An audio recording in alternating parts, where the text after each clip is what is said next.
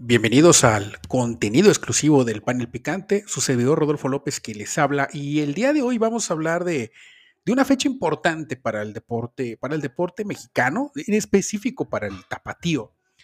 Eh, fue el día 12 de diciembre, no, no olviden esta fecha, 12 de diciembre del 2021, el día que el deporte el, eh, ganó en Jalisco, pero el pueblo perdió a, a Vicente Fernández Gómez. Así comenzamos el panel picante, el panel picante exclusivo. Comenzamos.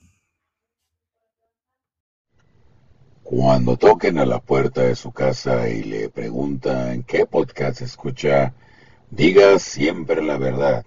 Y si dice el panel picante, muchas gracias por estarnos escuchando.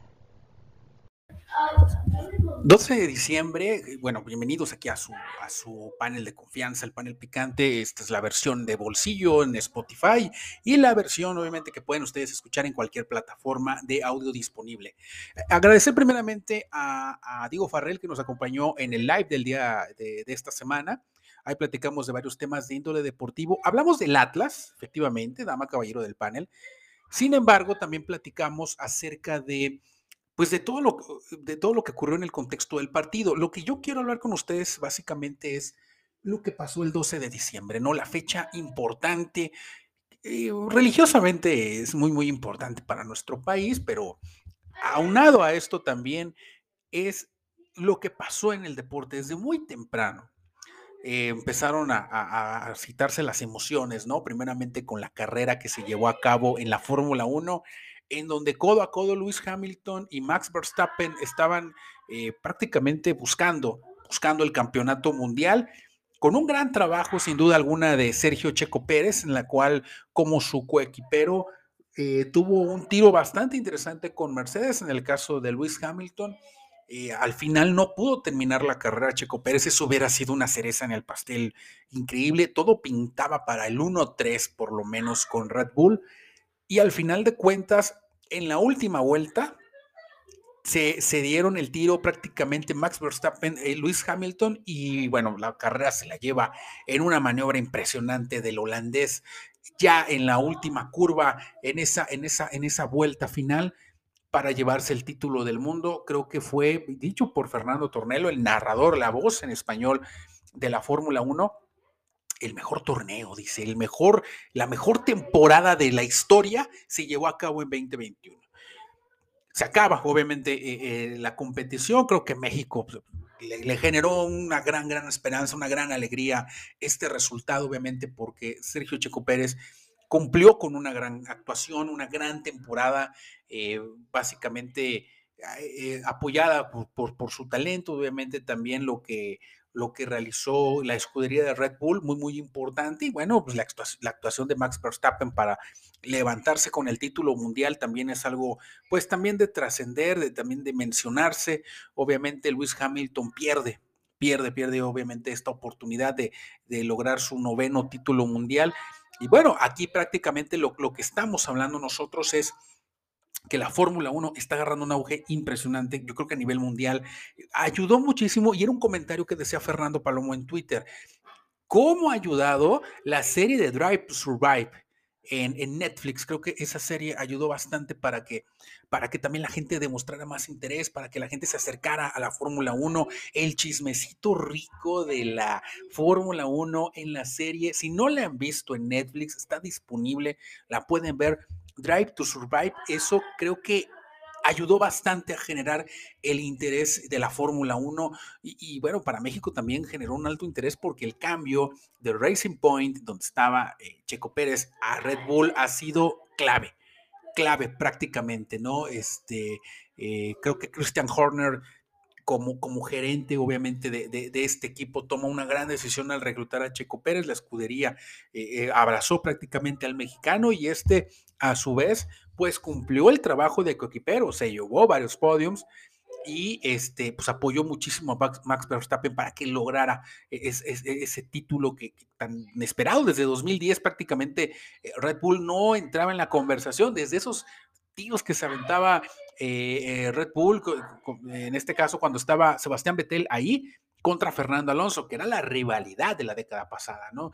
Entonces, se vuelve a revivir esto con, con, con Mercedes, eh, Toto Wolf ahí dando unas, ya prácticamente patadas de ahogado, ¿no? En esa última vuelta en donde prácticamente eh, Max Verstappen rebasa a, a Lewis Hamilton. Este, la escena es una joya prácticamente cuando le habla al representante de la Federación Internacional de Automovilismo de la FIA y le dice, Mike, esto es inaceptable. ¿No? O sea, le dice Mike, esto no es inaceptable. Luego después vemos a, al pinche Toto Wolf, ya lo vimos ahí en la fiesta, eh, eh, ya, como si nada, ¿verdad? Pero sí está bastante indignado.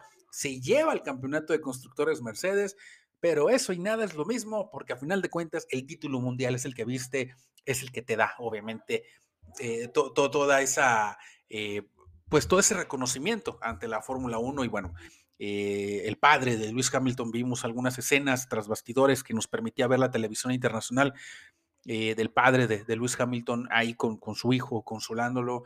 Eh, la felicitación obviamente que le, que le hace Luis Hamilton tanto a Checo Pérez, tanto a Max Verstappen. Se nota, se nota obviamente que no le gusta perder, a nadie le gusta perder, sobre todo a alguien acostumbrado a tantas victorias de manera consecutiva con esta escudería. Pues es un golpe, es un golpe para Mercedes y veremos qué es lo que sucede la próxima temporada comienza en marzo. Sin embargo, la serie de Drive to Survive creo que la gente la va a esperar más todavía porque pues habrá, habrá buen chisme en esa próxima temporada. Ahora, se dice por ahí, es un chisme que Red Bull no permitió entrar a las cámaras de Netflix. Ahí vamos a ver cómo, cómo desarrollan esa parte de la historia. Pero bueno, eh, gran, gran, gran, este, gran última fecha. Creo que se dio como, como tenía que definirse la, la, última semana de la Fórmula 1, como hace mucho tiempo no generaba esa expectativa. Y bueno, en los, cuando concluye la competencia o ya estaba ya en las últimas vueltas, empezó a rumorarse una noticia que realmente pues sí causó bastante impacto, que ya se estaba destapando que el, fallecimiento de, Vicente Fernández Gómez, decía Joaquín López Dóriga en un tuit, estaré en el Canal 2 realizando una cobertura, ha muerto Vicente Fernández Gómez, una, un luminario obviamente de la música ranchera, un tipo que grabó una, gran, una infinidad obviamente de discos, y con, con, grandes éxitos, grabó más de 30 películas, eh, millones de discos vendidos, éxitos como Las llaves de mi alma, De qué manera te olvido, Mujeres divinas, estos celos recientemente, ¿no? Entonces, eh, alguien que ha sido parte de la cultura mexicana, parte de la cultura pop, pero también parte de la cultura mexicana como representante, obviamente, de la música ranchera. Don Vicente estuvo, obviamente, eh, con nosotros. Y, lo tengo que decir tal cual, ¿no? Quien no se haya empedado con Vicente Fernández, pues no ha vivido prácticamente. Así se los digo, dama, caballero del panel. Entonces, creo que eh, el legado de Vicente Fernández ahí está y creo que el impacto era, era bastante. Creo que estábamos muchísimos mexicanos contentos con la victoria de Red Bull, pero a la vez el golpe de realidad nos llegó con, la noticia de Vicente Fernández Gómez, el, fallecimiento, eh, toda la cobertura que se dio, se la llevó Televisa, ya sabemos cómo está el rollo ahí con Televisa, ¿verdad? Porque ahí hay un acercamiento, pero bueno, ese es otro chisme, ¿no? De otro, de otro lado, ¿no? Pero bueno, este, sí impactó, sí impactó bastante la, muerte de, don Vicente Fernández. Quien no se haya emborrachado con una canción de Vicente Fernández o con varias canciones de Vicente Fernández, no ha vivido, dama, caballero del panel. Pero bueno, así se dio esa situación. Estábamos muy sacados de onda. Pero aparte de eso, conforme pasaban las horas, esto les hablo 8, 8 y media de la mañana que se dio la noticia, pues yo me puse a tratar de ver NFL pero mi mente no estaba ahí. O sea, físicamente estaba yo sentado en mi sillón viendo la NFL, pero mi mente no estaba ahí. Mi mente estaba en otro horario, con una ansiedad para las 7 de la noche de ese mismo día, el partido de vuelta de la final de la, de la Liga MX, Atlas contra León, una final histórica por donde ustedes lo quieran ver, un partido realmente este, trepidante, con un contexto de apoyo del público impresionante, el Estadio Jalisco luciendo como en sus mejores tiempos. Una liguilla, que hay que decirlo, hay que decirlo, dama caballero del panel, una liguilla realmente muy, muy controversial por parte del Atlas. Yo creo que desde el enfrentamiento con Monterrey, por ahí algunas jugadas que no se marcaron, la semifinal con Pumas que fue cardíaca prácticamente, lo platicamos ahorita con Diego Farrell, ¿no? O sea, eh, la, jugada con Dineno fue prácticamente controversial, en la cual no se le marca penalti. Al, aparentemente en la, jugada a primera vista no, no se ve nada. El problema es que luego empieza a sangrar Dineno. Se revisa en el bar la jugada. Cuando se revisa en el bar, no había manera de no marcar ese penalti y el árbitro se equivoca claramente. Marca saque de meta. El partido se reanuda. Si, si hubiera eh, marcado ese penalti, Puma se pone 2 a 1 se hubiera visto bastante complicado para el equipo de Atlas revertir obviamente esa situación. Yo creo que eh, e, e, el tema obviamente con, con, el arbitraje con Atlas es algo de lo que se va a hablar y se va a hablar bastante por los próximos años. Sin embargo, en el partido de, de, ida o en el partido obviamente de, la final de la, de la Liga MX en, León, Atlas jugó muy bien, con mucho dinamismo, siendo contundente, empezó ganando el partido. Eh, pero creo que a final de cuentas León también empezó a, equilibrar un poco la, balanza para quedar 3 a 2 en el juego de ida, buen partido, pero eh, en el juego obviamente de vuelta en, Guadalajara, en el Estadio Jalisco, pues la gente se volcó prácticamente al, estadio para apoyar al equipo rojinegro. Detalles eh, muy, muy significativos de esta final Obviamente el tema, el contexto emocional que tenía el partido, es decir, 70 años prácticamente de que Atlas había conseguido su título en 1951, era cuando lo había conseguido, ahora en 2021 vuelve a tener la oportunidad, ya lo había tenido previamente en 1999 cuando se enfrenta esta generación de Ricardo Antonio Lavolpe, de Cepeda, eh, Márquez, eh, Osorno, Juan Pablo Rodríguez, ustedes la saben, dama, caballero del panel contemporáneo, perfectamente saben y, recuerdan e, e, ese verano del 99 que fue brutal prácticamente para esta ciudad, en la cual generó esa conmoción. Pero la conmoción era hoy en el Grita México eh, eh, Apertura 2021 realmente la gente se volcó al estadio, eh, los precios, bueno, estaban exorbitantes, pero no le importó al aficionado del Atlas. Decía por ahí un meme, ¿no? O sea, ¿De qué se quejan los aficionados del Atlas? De los precios. Si tuvieron 71 años, cabrones, para ahorrar y, pagar obviamente su entrada. Pero bueno, eso es cabulita rica. En fin, creo que Atlas este, gana, gana, eh, empieza a jugar bien. Bueno, primeramente no me quiero ir antes del desarrollo del partido, comienza a jugar bien. Creo que Atlas dominó todo el partido prácticamente, no le dio oportunidad a León. Hay una, en el gol de Aldo Rocha, específicamente, hay una marcación de fuera de lugar. Está bravísima la jugada, creo que yo no lo hubiera marcado como fuera de lugar, pero bueno, está brava la jugada. Este, yo creo que eh, eh, el jugador no interviene, pero bueno, pues, ahí, ahí se marca obviamente el, el gol, va ganando ya Atlas un gol por cero. León se sigue defendiendo a propiedad, pero León ya no estaba proponiendo nada. Prácticamente no, no había propuesta por parte de León. Una gran actuación de Rodolfo Cota. Creo que es un portero infravalorado en, en esta liga. Creo que Rodolfo Cota, el Tucayo, debería estar en la selección.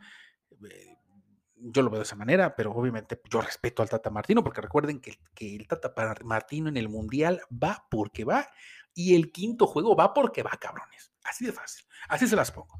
O sea, realmente, pero bueno, ese es otro tema, que ya luego lo platicaremos más adelante.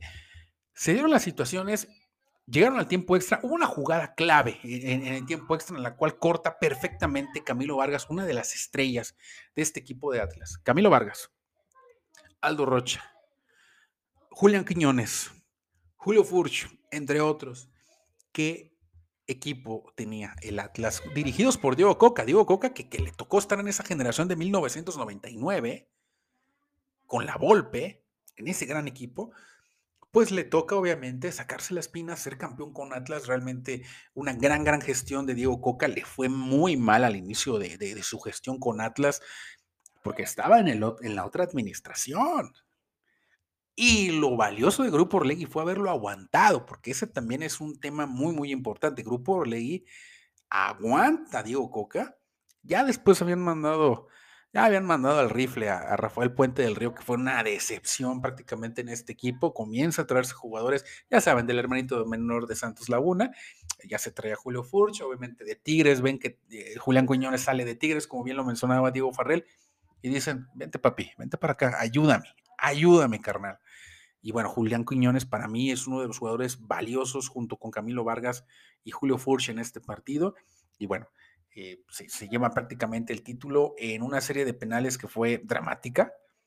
Prácticamente cuando Camilo Vargas detiene el penalti que, que, que, ah, eh, ejecuta, eh, en este caso Chapo Montes, ahí parece que se viene, que se venía el título, ¿no? Luego el cobro de Julio Furch y, hay videos inclusive que hablan de que, no, no me ha tocado ver los videos, tengo que decirlo, pero dicen que hay un video en el cual está Julio Furch se para al momento de que un, una milésima de segundos antes de que él patee el balón, se escucha un, un silencio, un silencio de una milésima de segundo. Ese es el aliento que se contiene el Estadio Jalisco antes de la euforia, antes del gol, antes de la victoria, antes de todo esto que, celebra, obviamente, el, Estadio Jalisco.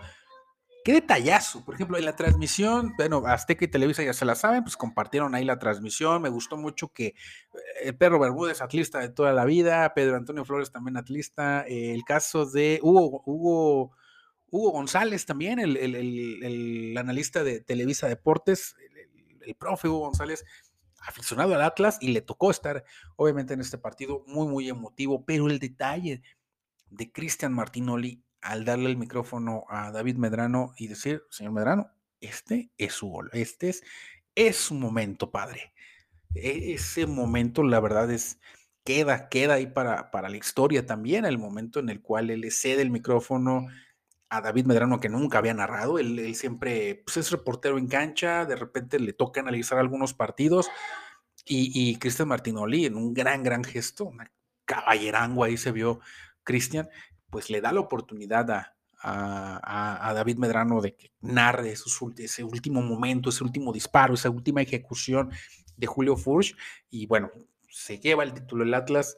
Y bueno, hay unos temas ahí, obviamente eh, Riestra, que es uno de los presidentes, el presidente del Atlas, es hermano del secretario técnico de la Federación Mexicana de Fútbol.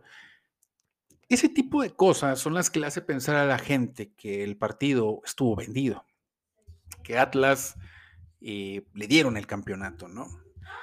Si analizas los partidos o si analizas la liguilla, Atlas fue inmensamente superior a sus rivales. Atlas buscó la manera de ganar. Atlas le ganó al juego timorato de Monterrey, que siempre se estuvo cuidando hasta que recibe el gol, fue cuando comienza a reaccionar. En el caso de Pumas, Atlas define la eliminatoria en Ciudad Universitaria, porque volvemos a lo mismo. Pumas agarran la pendeja a la América y le gana, porque América se confía obviamente de ese partido y piensa que con la playera le va a ganar, y eso lo platicamos con Diego Farrell el día de hoy en el live. Pero en el caso de, del partido en Ciudad Universitaria, cuando juega contra Atlas, Atlas lo domina, le toca la pelota. Y realmente los últimos 15 minutos del Atlas del segundo tiempo en, en el Estadio Jalisco fueron los mejores, ¿eh? Fueron, fue lo único que hizo Atlas realmente. Perdón, Pumas. Fue lo único que hizo Pumas en el partido. También hay que medir esa dimensión del rival que fue, de lo incómodo que fue, obviamente, e, el equipo de Pumas para Atlas, pero realmente fue superior, como fue superior contra León también. ¿Los árbitros se equivocan? Sí, los árbitros se equivocan, por supuesto, y nos ha pasado a favor y en contra. ¿Se acuerdan del Mundial 2014? El famoso no era penal, era una jugada brava, para mí sí es penal. ¿Se acuerdan del Mundial del 94 cuando a Luis Enrique le dan un codazo? Se lo da Costa Curta en un partido España contra Italia, Estados Unidos 94 le da un codazo, le saca sangre de la nariz, es evidente la falta, no la vio el árbitro, no la marcó. No la marcó y errores así hay, monstruosos errores, monstruosos errores. Y, aquí es donde yo, yo me quiero detener un momento en, mencionar algo. Hay prensa que menciona que el partido fue un robo. Si tú eres prensa, ya sea independiente o tradicional, y tú hablas de este tipo de cosas como un robo, sin ningún tipo de argumento o sin ningún algún tipo de prueba, No tienes por qué cubrir la Liga MX. No tienes por qué ser parte de esta industria. Si tú dices que esta liga es de plástico y si esta liga ya tiene elegidos quiénes son los campeones, ¿para qué estás en esta industria? ¿Cuál es el sentido de decir que esta liga está vendida? ¿Cuál es el sentido de decir, estos güeyes ya tienen definido el campeón? ¿Por qué estás en una industria que es mafiosa? Yo lo veo así. Yo creo que también algún sector de la prensa, y vuelvo a lo mismo, independiente y tradicional, sacan ese argumento de que el partido estuvo comprado. Hay que mostrar las pruebas, primero. Hay que mostrar las pruebas.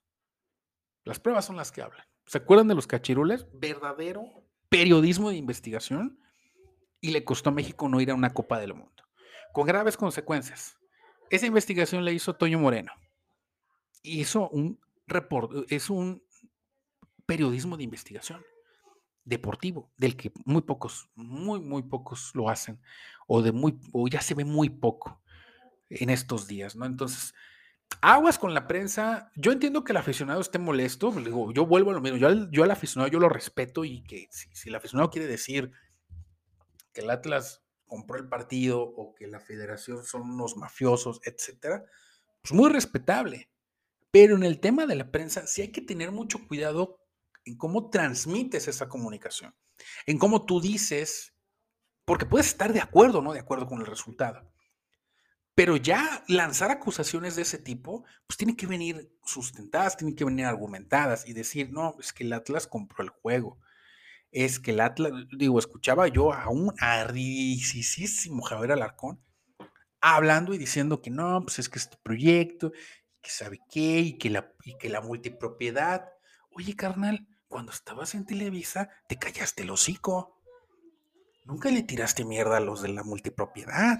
Ah, ¿qué crees? Y en tu empresa tenían varios equipos. Ahí sí no hay pedo. Pero ahora ya que estás afuera, entonces ya estás envalentonado, entonces ya te calientas y entonces dices, no, eso es de Grupo Orlegui. Ah, no, bueno. Eso volvemos a lo mismo. Yo creo que no puedes estar en esta industria. Digo, ahora, ojo, algo muy importante, yo creo que sí hay que criticar, yo creo que sí hay que señalar de repente los errores que comete la Liga MX porque ha cometido errores bestiales. Pero ya indicar o ya decir, es que esto está comprado o que esta liga es de plástico, como lo dijo el profe José Ramón Fernández en su momento, güey, pues ya, pues, ¿qué haces aquí, güey? ¿No te parece?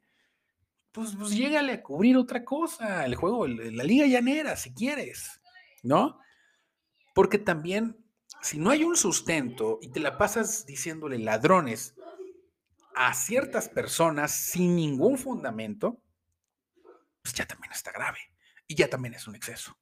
Yo no digo que no critiquemos, hay que criticar. Definitivamente hay que criticar. Los árbitros definitivamente se equivocan. Con Arturo Bricio obviamente tiene un, un tema muy, muy importante a corregir con el tema del arbitraje. Definitivamente. Definitivamente. Pero el tema hoy es que Atlas ganó el título en la cancha y con toda justicia. ¿Se equivocaron los árbitros? Sí, sí se equivocaron. Pero fue superior a todos sus rivales. Eso sí, también hay que decirlo. Los, los, espero la próxima semana. Ya estamos reiniciando ya actividades aquí en el panel picante. Les agradecemos mucho like, que compartan y bueno, cualquier comentario, duda, aclaración o ya hasta una mentada inclusive es recibida con cariño. Este es su panel picante. Nos vemos en su momento. Hasta pronto.